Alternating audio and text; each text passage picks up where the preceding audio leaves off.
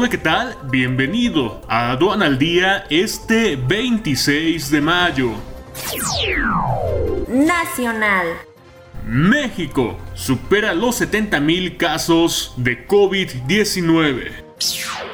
Walmart paga 8.079 millones de pesos al SAT y concluye asuntos fiscales debido a la venta de VIPs. Volkswagen dice que no hay condiciones claras para el reinicio de operaciones en Puebla.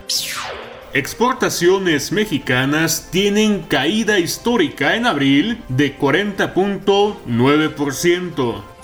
Bajío proyecta reactivación de la industria automotriz en junio.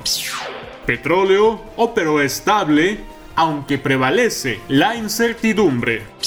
Conagua autoriza la construcción de la presa Libertad en Nuevo León.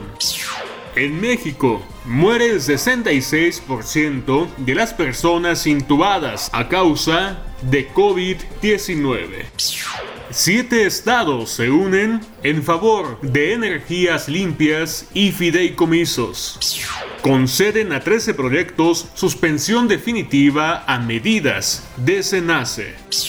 Quédate en casa y capacítate con el vasto listado de obras especializadas que Editorial Sencomex tiene para ti. Disfruta de un 50% de descuento hasta el primero de junio. Conoce sencomex.com. Aduana al día. Este es un servicio noticioso de la revista Estrategia Aduanera. EA Radio, la radio aduanera.